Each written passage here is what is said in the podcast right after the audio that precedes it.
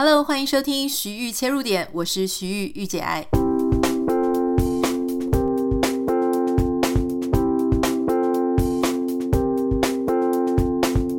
收听今天的节目。今天很开心啊为你邀请到一位，我我只能说，我觉得他在做个人品牌是非常有一套，而且他很有趣哦。一般来说，我们看现在很多人做个人品牌，然后要不是女生啊，长得超正的啊，哈，然后不然就是呃很时尚啊，或是说啊、很，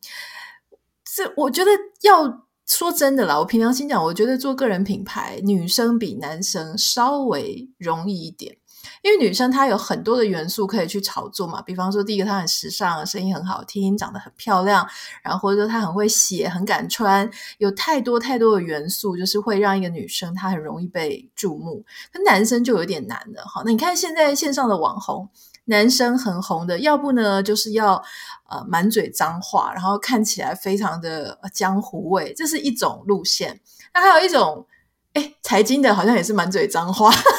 发现感觉你要就很草根、很接地气，好像会比较多人会注意。那当然还有很多很多知性型的网红，可知性型的网红呢，他呃，我我觉得确实对男生来说可能没有那么容易，这是我的想象。那待会我们要来邀请他，看看是不是真的是这样。今天我们要为你邀请到的是 M 观点的 Miula，欢迎 Miula。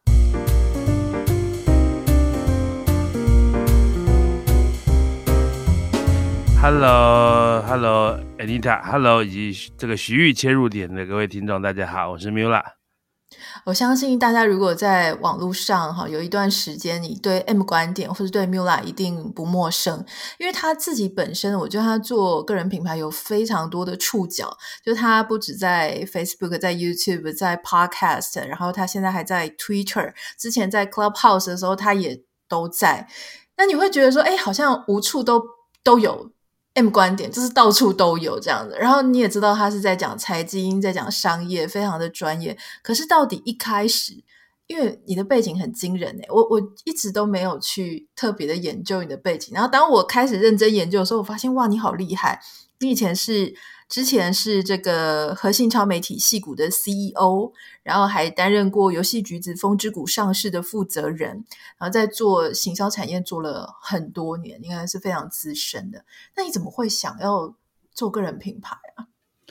呃，其实我觉得我做这个个人品牌哦，其实有点是无心插柳的柳成枝啦，哈，对，它它它不是一个我一开始人生预设的方向，因为我人生一开始工作预设的方向就是要做高阶经理人，我喜欢在那种坐着飞机商务舱，然后跟很多老外在高级的会议室里面开会，在在什么新加坡的什么一百层楼大厦之类的这个看着外景然后开会，两边吵架，那是我心中的人生梦想。不过这个人生梦想我已经达成。我之前已经达成了，所以后来呢，我开始出来创业之后呢，我出来创业，当时我做的一个大方向就是做行销的一个服务，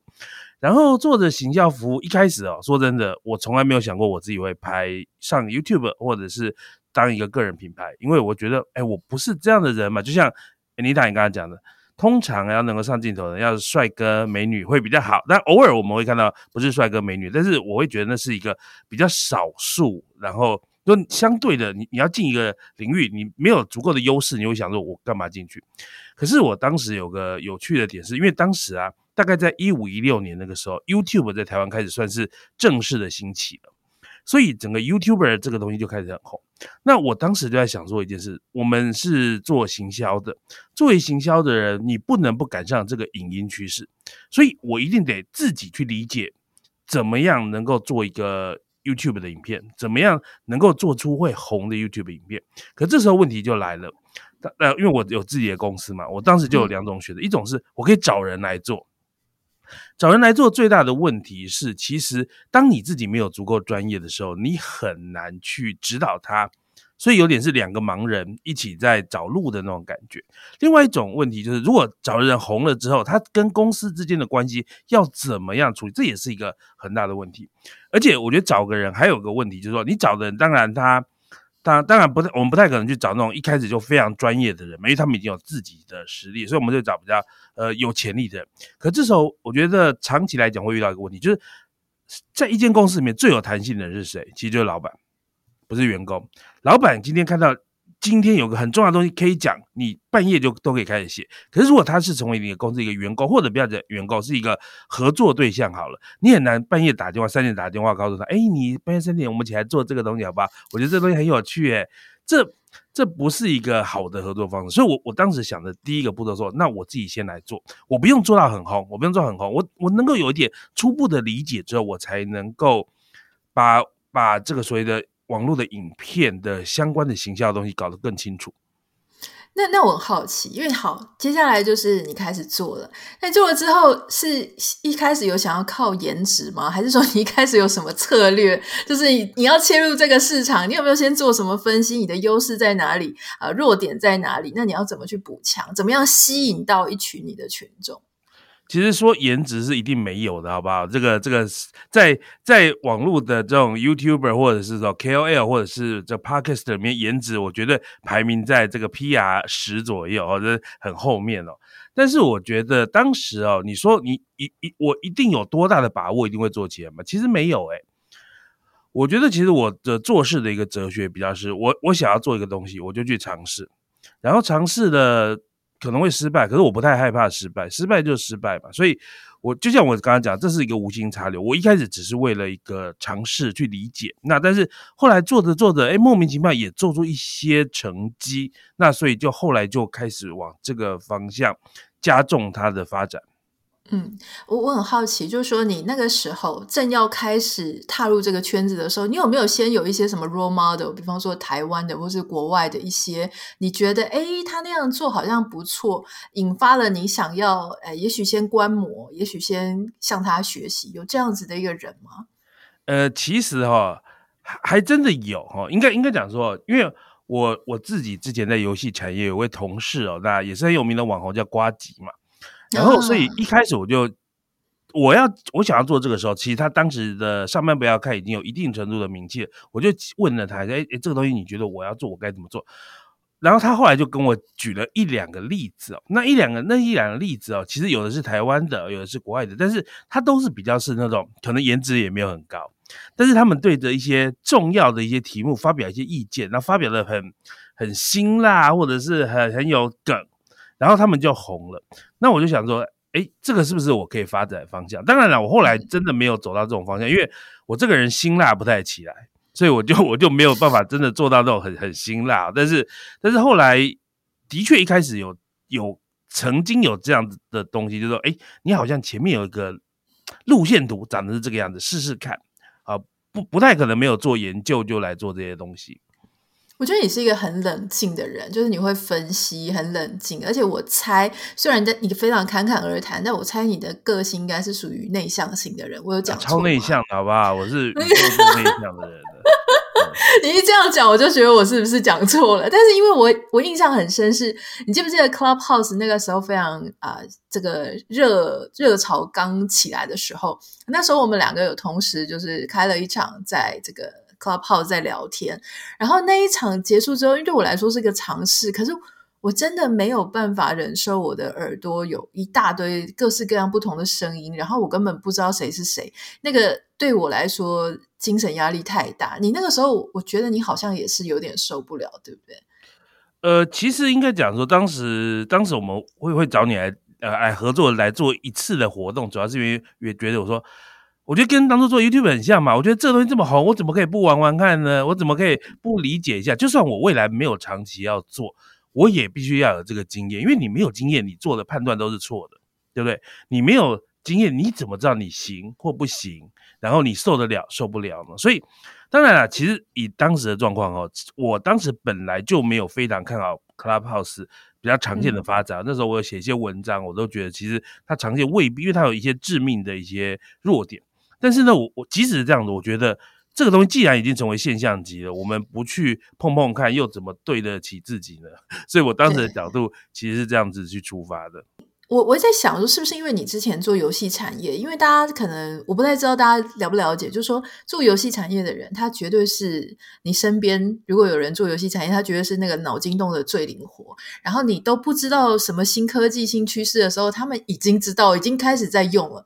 所以很多时候，包含我们现在的一些科技硬体上面的呃往前走。其实你要讲就是游戏产业，还有色情产业，然后因为他们也很有钱，就这些有钱的产业，而且他呃求新求变的这个需求更高的时候，他们就会一直不断的让自己去呃接触一些新的东西。那是不是因为这样，所以你就是那种？我觉得在个人品牌里面，你是非常勇于去尝试各个不同的平台。但我很好奇，你的想法是说我所有的平台都要经营吗？还是说我先去碰碰看，如果这个东西刚好是我适合的，我再长期经营？你是怎么看这现在这种平台非常非常多的这个状况？其实比较偏你讲的后者啦。我我绝对没有每个平台都要经营的，所以所以其实就是去理解，理解之后来判断这个东西到底。适不适合我的经营？然后我我比较喜喜欢做的方式是，我会给他一段期间，就是说，哎，我我三个月要 try 这个东西，我看能不能 try 出一些路线。那这个路线如果能够可长可久，就继续做；路线没办法可长可久的话，我接下来就会变得比较说，好，那我要回去重新思考一下，我这块要怎么做。那 Anita 说，这个东西跟游戏产业出身有没有关系？我觉得多少有点关系，因为你知道，其实游戏产业的竞争很快。然后它的时间的速度是非常快，同样是做行销哦。我觉得如果是 FNCG 的产业啊、呃，虽然号称 fast moving，其实也没有很 fast 啊，所以他们其实他可以用同一套行销方法做好几年没问题。可是你知道我们常常在做游戏产业的时候，我我就是要比别人强强两早两三个月，抢先 embrace 一个行销的一个趋势。好，所以。当这个东西你做了，你可能就抢到一个你在行销方面的一个额外的优势。好，所以这所以这是我们会，所以我我也其实养成了我要注意最新的重要的趋势是什么，然后看看我们能不能掌握这个东西。对，我这样讲的，因为其实我我自己的观察了，我不太确定是不是正确，但我认为游戏产业它是一个非常。高度赢者全拿的那一种产业，就说，因为上面的游戏玩家越多，那你的资源就越多，那有愿意付钱的人越多，那你能够投入的这个让它的呃整个硬体啊，或者它的内容可能就会更多。这个是我的一个想象，所以我觉得那种快速求精求准。呃，应该是这个产业所带给你。那我很好奇，就是说你现在在使用 Twitter，而且我记得你有写一些文章，是说，哎，接下来大家就是现在也在付费用 Twitter。你在上面经营个人品牌，你现在的感觉是怎么样？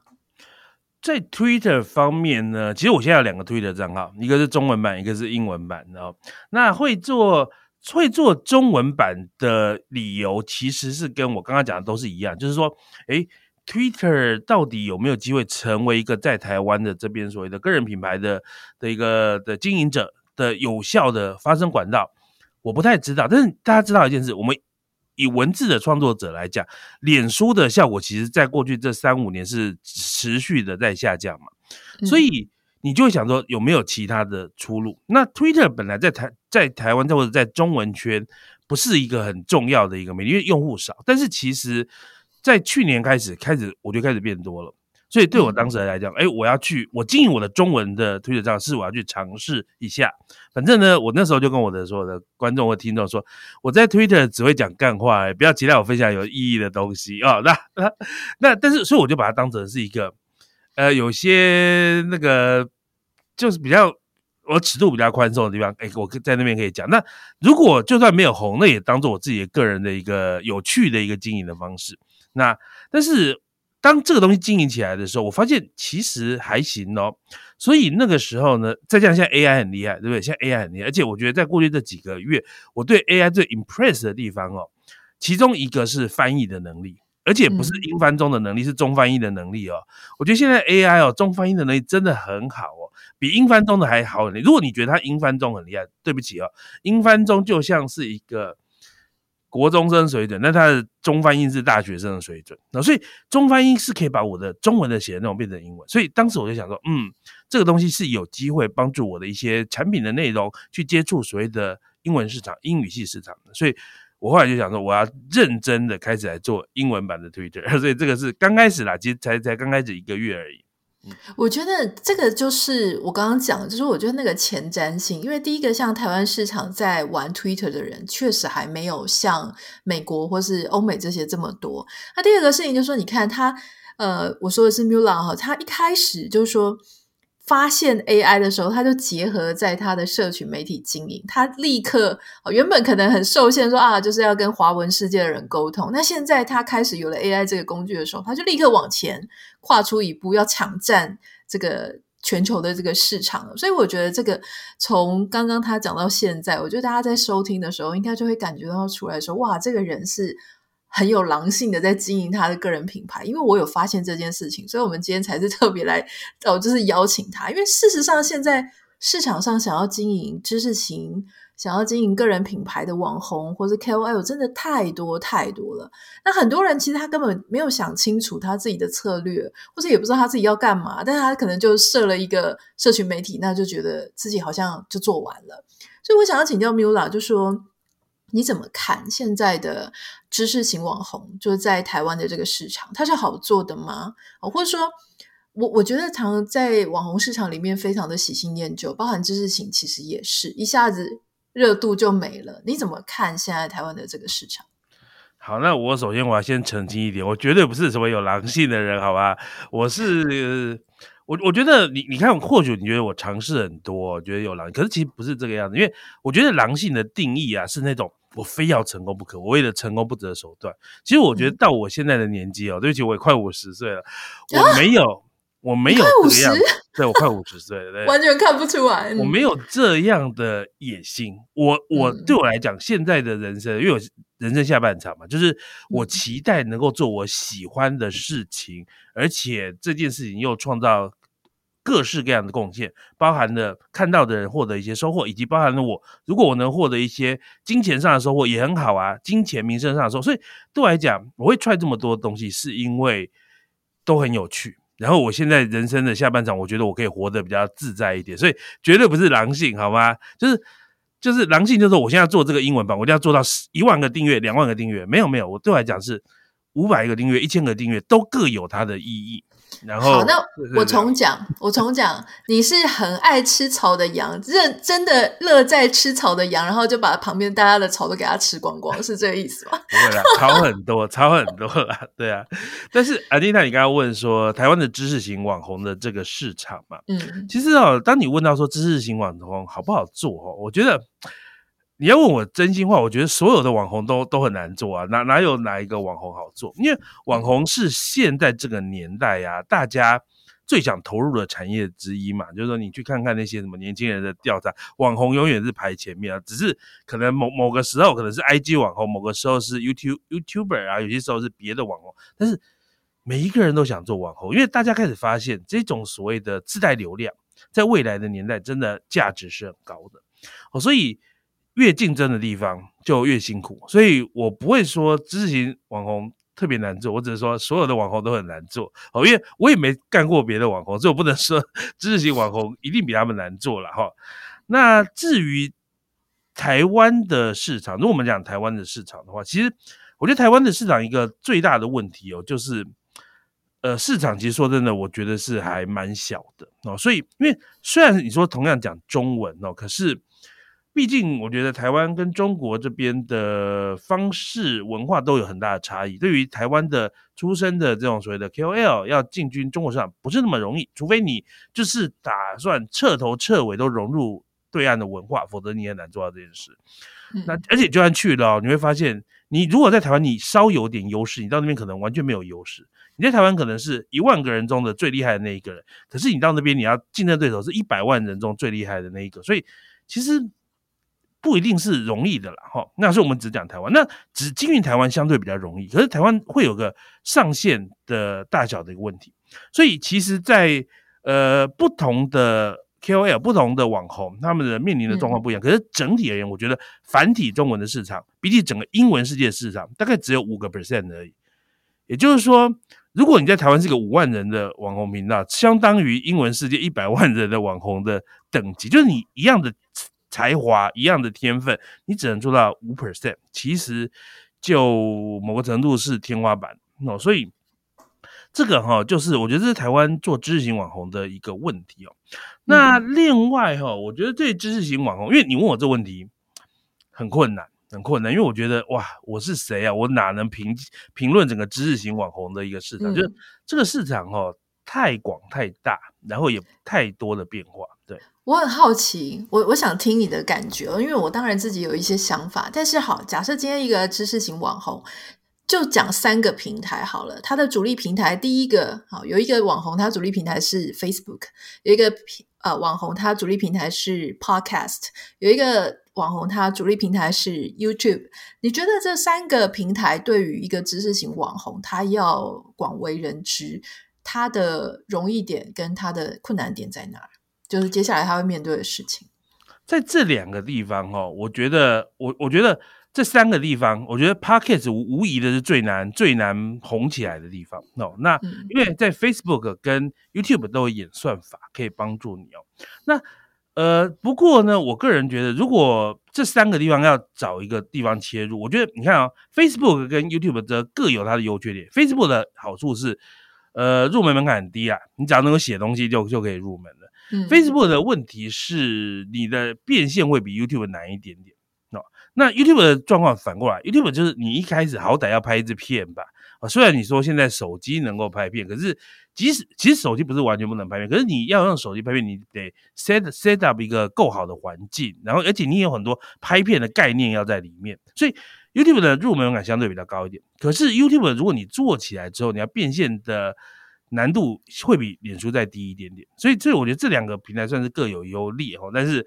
Podcast 就是一个你要，其实你看所有大多数成功的 Podcaster。都是在别的平台有一些有一些成绩单之后，他有能力从外部导流进来。虽然也有一些原生在 Podcast 里面红起来的，但是但是那个就是比较可遇而不可求。你前几天的脸书上面写说，问大家是不是五十名排名在五十名以内的才会有稳定的业配，在五十名以外的就没有啊。不了，不好意思，因为我之前因为没有有一段时间没有日更之后，我就往下排到排名去了，现在一百多名哦，有时候在两百。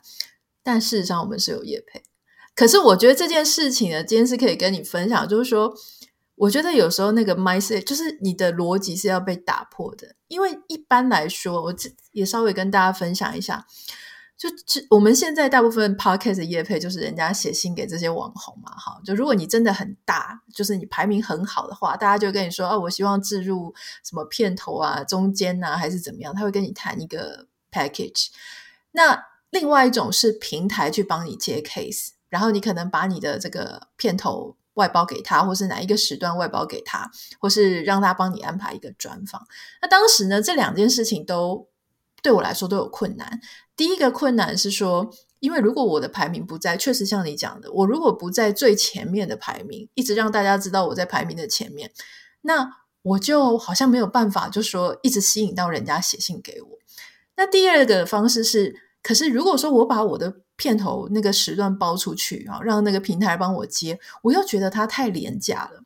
因为我觉得那种跟人家就说什么黑猫白猫，然后随便一抓一窝，然后他这样给你算单价，我觉得我。我觉得那真的是太对不起我自己跟我自己的节目，所以我后来想了一个方法。我猜我不知道，我不知道别人 podcast 有没有这样做，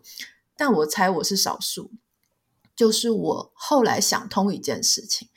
我就把我的客户，我一个月就抓一个客户，那个客户就是我的 VIP，VVIP。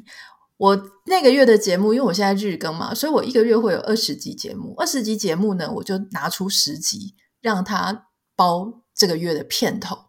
那我就会很感谢他，对不对？就是我会说啊，你是我这个月的 VVIP，所以我在我的不管是 IG 的限动啊，我在我的节目内容上啊，或者我在我跟你这个感情、这个产品感情的投射都会比较深。所以。那我当然也 charge 他一个我这个月生活没问题的一个费用哈，那就是我这个月的生活的开销。所以我觉得这个这样子看起来就是说，他也帮我，我也帮他，然后我好好的服务他，那我们就好好的帮他 promote。结果后来发现，哎，这样子的商业模式，厂商也很快乐，因为他卖的也很好。那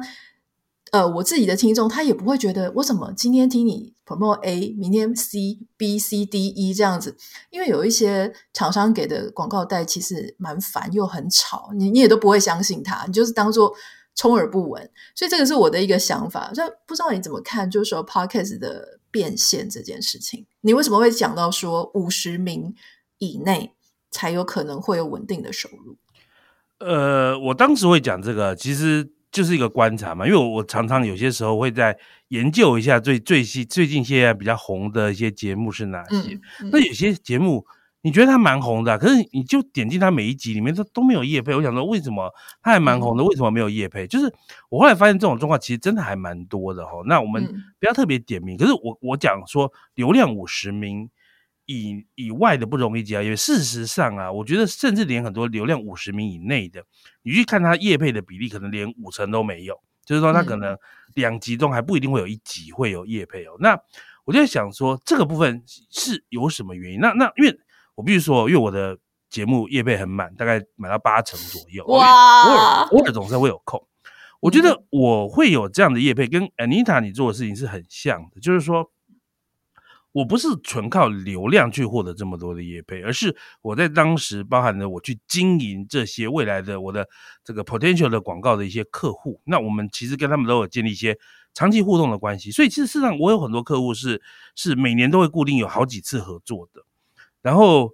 这个以以及当然了，我觉得像像 Anita，你跟你的这个合作厂商和你的业配厂商 VVIP 合作这种方式，对你来讲就是一个非常适合的，因为。你以以这些厂商来讲，哇，他一次包你半个月的节目，他是一次省下非常多的时间，因为我们知道嘛，其实为什么中小型的 Podcast 或者 YouTuber 都很难接到业配的原因，是因为我的协商成本太太太浪费了，对不对？我如果都是要花一个人去给你协商合约或付费或付款各式各样的条件，那我希望我的杠杆够大，最好你的流量再多个十倍吧。对不对？我不想跟十个中型的人谈，我跟一个大型的谈就好。可是我觉得你的这个方式，某个程度来讲，去解决这个问题，然后再加上你不是跟大量的厂商，你是跟少数一部分，从一开始可能一家两家，慢慢有互信厂的建立，其实长期这就会变成一个很坚实的一个的跟你合作的一个的的伙伴。对，其实就是这样子，所以。我当时，我倒我我，因为我并并不是拿我们的我的我的成就，你的成就，我们来去评论别人的，而是我我在看这个东西，我就觉得哇，好辛苦哦。我觉得做 Podcaster 真的好像，如果你不是 Anita，你自己在业界蛮久了，你当 K，你也是在你在做 Podcaster 前，你就是一个 KOL 了，所以你拥有一些关系，拥有一些厂商的这个，所以你能做这些事情。我在业界也很久了，所以我拜托一些朋友，哎，你给我一个案子好不好？他就会给我案子。那当然了，我们必须把这案子做得好，才有后续的嘛。可是我就说，嗯、我们有能力做这些。可是如果我今天是一个没有这些资源的人呢？我纯粹只是说，我好想做个节目，而且你的节目也还做得蛮成功哦。你可能在全台排第一百名好了，啊，嗯、理论上你的节目有一些商业价值。可是其实这个整个市场对于厂商们发现你的商业价值，并且去利用你的商商业价值是很困难的。所以他最后就跑到你刚刚讲这种联播网。那问题是联播网能够带给他价值，可能只有 maybe 十分之一而已。他实际上可以获得十倍的价值，只是现在没有办法。那所以当时我是有个感叹，其实是这样子。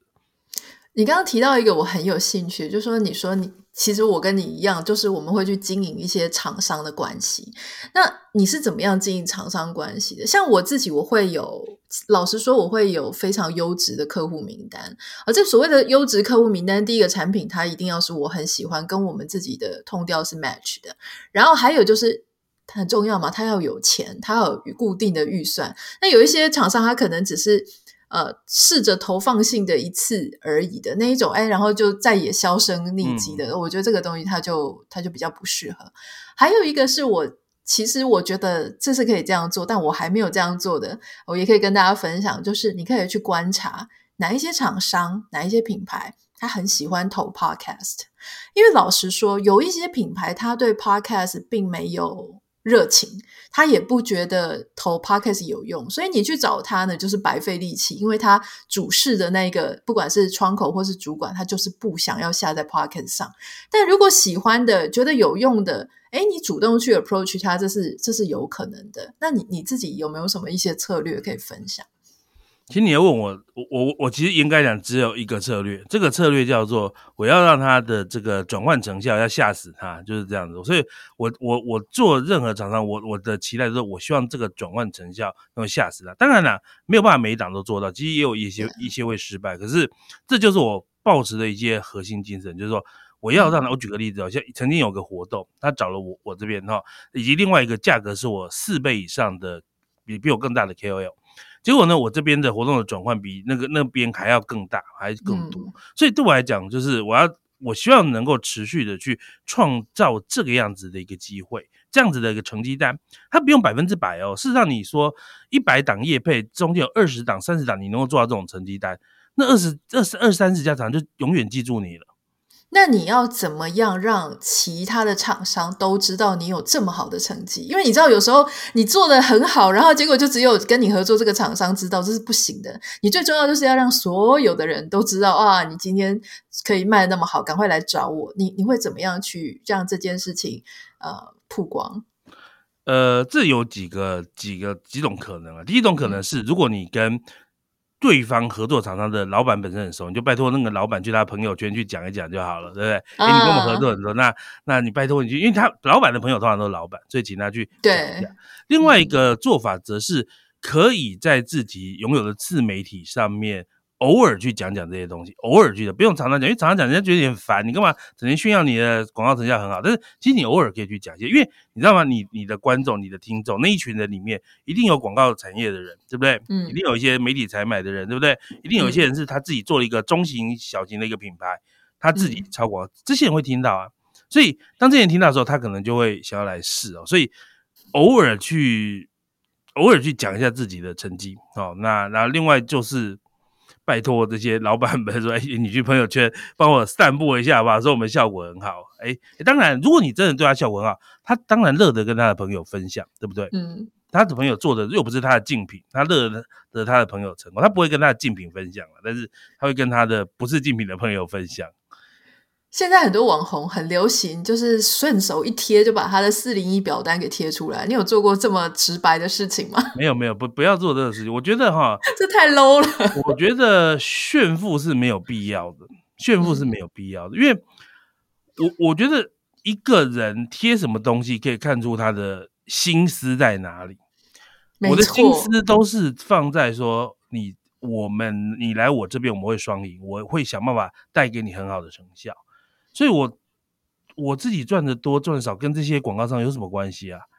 重点是我在你这里做业配，你能不能让我们东西卖得出去才是重点，对不对？所以，嗯、所以你贴什么东西就可以看到你心中在想什么。那你贴四零一表，嗯、我会说你贴这干嘛呢？四零一表除了证明你税缴了很多，你还有什么意义吗？那我我更我如果是厂商，我更想知道在你这边合作的每一个客户是不是满意？嗯，对。接下来我想要呃了解，就是说，像 Miula 你做这个那么多自媒体，而且其实你是那种反应很快速，也是一直不停的在吸收资讯知识，然后一直产出。你要怎么样去调配你自己的时间啊、生活啊、工作啊、休闲？因为你吸收，我常常都觉得我们在吸收资讯应该跟产出几乎一定要是一比一以上。我觉得你吸收时间应该要更多，否则你就会面临一个像我之前就是好几度啊，比方说在脸书或者在 Podcast 前一段时间，我就会面临到一种我的 output 多过于我的 input，然后我整个就要崩溃了，所以我就必须要休息。那你呢？我感觉你好像蛮。蛮稳定的，你是怎么样去做这件事？呃，其实啊，我觉得这个我一开始做这个东西，我就很知道这些东西很吃时间，所以我大概在二零二零年的时候，我就替自己做了一个那种非常高度优化的工作排程表。也就是说呢，我的工作是超级照表超课的，也就是说，我某某某几点几分进了办公室，我在两个小时内一定要生产出什么东西来，然后我你就是用这个很。很紧绷的这个行程，很优化行程来做。那当然啦，我觉得我当时比较聪明的一点是，我中间都有还是有排一些空档，因为有些时候你做不出来，你需要额外的时间，所以你不能让偶尔的一个一个失误造成整个礼拜的行程都出问题，所以我都会用这些空档来完成。可是，诶，我觉得跟 Anita 你讲的很像。我觉得我这样做了三年多下来以后，因为我我我在我这样讲，我觉得我一八一九年比较是。在尝试的性质，但二零二零年之后就开始非常认真开始做，所以二零二零年之后才有那个很很严格的 工作表单。可是我觉得久了，我还是觉得我的 output 多过 input 啊，所以很有趣。我其实我昨天晚上的节目正好宣布说我的节目要改版，我要从一个礼拜三集的节目变成两集的节目。我当时其实我觉得这里面很重要，其实我觉得我 input 不少哦，可是我觉得 input 有分两种，一种是比较片面型的 input。这种片面型的 input 或许可以让你持续的产出内容，但是却没办法对你这个人造成很大的一个成长。但是我我需要多一点时间来进行系统性的 input。那所以我就说，哎，对不起哦，以后我一个礼拜要一天哦，那一天我都是完完全不用想工作，那天我只要想我我想学什么东西，学的东西甚至跟我要工作的内容跟明天的节目一点关系都没有，我要有这样的余裕跟空档，所以。这是我昨天正好跟我的观众们说，我要我要改牌啊，对不起啊，这个拼了三年的，该让我这个